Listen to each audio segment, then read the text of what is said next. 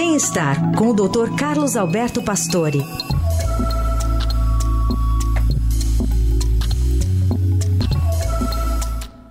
Oi, doutor Pastore, bom dia. Tudo bem, cara? Tudo bem, tudo, tudo certo. Tudo assim.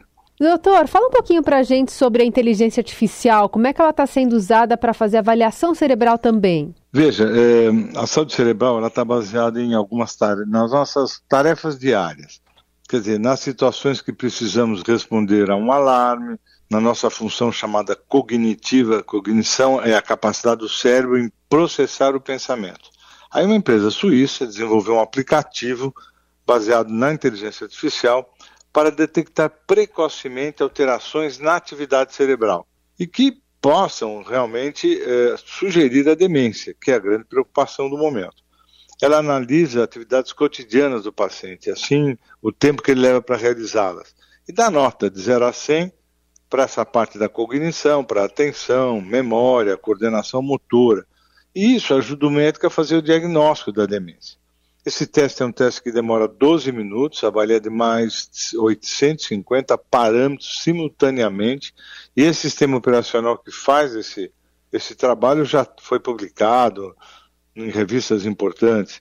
E os especialistas acreditam que isso aí possa fazer um check-up cerebral, podendo ser aplicado assim regularmente, aí você monta um histórico da função cognitiva ao longo da sua vida.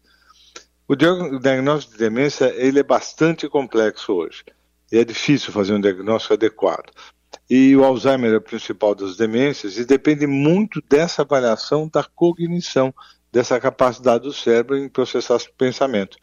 Então, queixa de paciente, exames, testes neurológicos, a entrevista, tudo colabora para o diagnóstico, mas esse trabalho de inteligência artificial pode ser que seja realmente uma saída para você detectar demência precocemente. É, e hoje o que está disponível de estudo, doutor Pastor? O que, que já está disponível? Nessa linha de inteligência artificial, eu pelo menos não tinha visto nada parecido.